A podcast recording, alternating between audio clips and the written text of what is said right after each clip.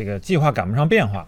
呃，因为呢，就是说人想退休的这种心呢，这个时常都会有，找一个山清水秀的地方啊，晒晒太阳，喝喝茶啊，时常会有。但是，一想到现实中的这些问题呢，呃，也就只是想一想。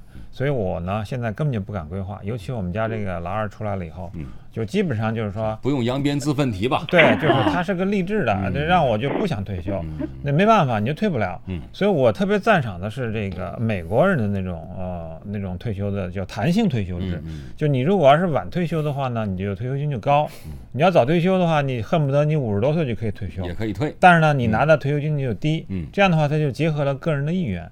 那我我个人觉得，就是说，如果要是如果要是个理想的退休生活的话，第一呢，就是要能跑得动。嗯跑得动的话，希望能够跟自己呃这老伴儿或者小孩儿呢，能够周游一趟世界，这个是必须要了的一个心愿，就是愿望清单哈，这是一个。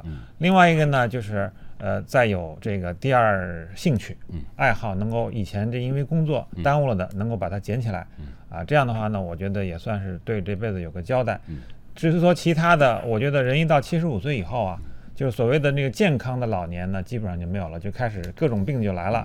这个时候呢，就老老实实的在大城市待着吧，因为毕竟医疗条件、各种各样的救治啊，都比较这个全齐全，所以我觉得这应该是说。老年生活应该是分两个阶段，第一个阶段呢，就是属于快乐的老年，到处去玩儿、撒欢儿的去玩儿啊，实现你年轻的时候或者在工作的时候没有办法实现的愿望。